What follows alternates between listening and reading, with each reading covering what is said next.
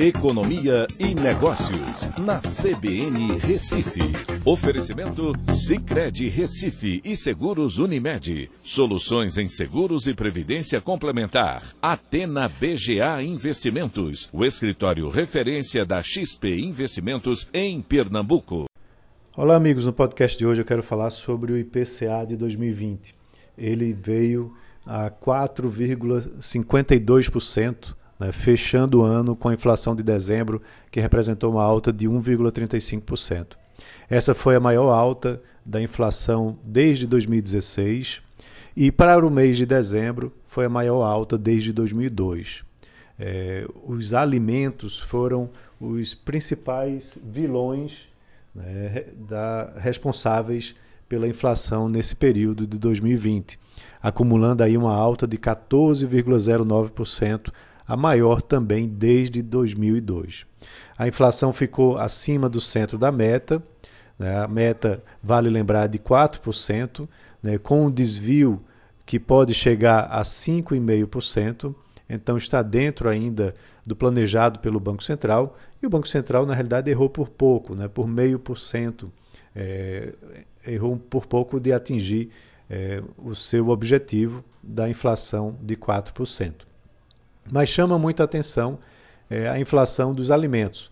Para você ter uma ideia, quando a gente vai olhar as principais altas do grupo alimentação e bebidas, o óleo de soja teve uma elevação de 103%, o arroz de 76%, o leite longa-vida de quase 27%, as frutas de 25% e as carnes de 18%.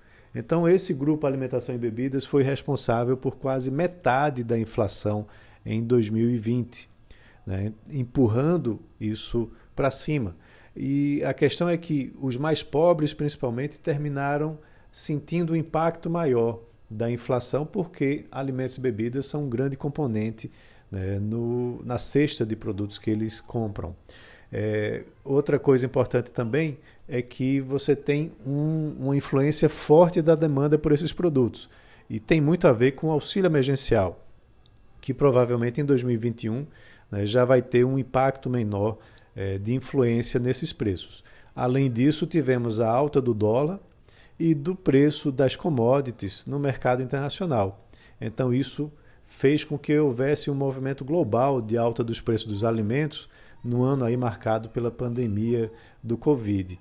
E aí você tem justamente é, os alimentos sendo puxados para cima né, por conta é, desses fatores que eu mencionei. Mas também tiveram é, quedas. Né? Quando você vai olhar por grupos, vestuário teve uma deflação, teve uma queda de 1,13%. E outros itens ficaram muito, muito baixo também, né, com inflação é, na casa do 1%. É, mas quando você vai olhar como um todo, como eu já disse, é, o grupo Alimentos e Bebidas teve uma participação nos, dos 4,5%, uma participação de 2,73 pontos percentuais. É, para 2021, a gente tem aí uma difusão um pouco maior da inflação. Essa difusão ela aumentou, fazendo com que você tenha um espalhamento da inflação em outros setores.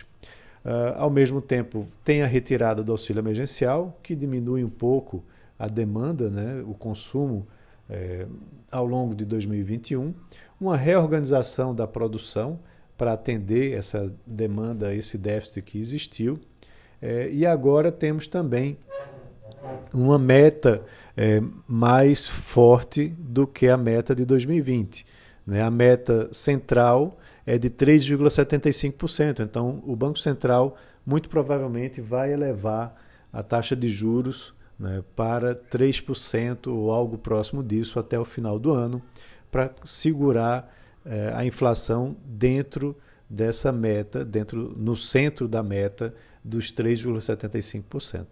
Então é isso. Um abraço a todos e até amanhã.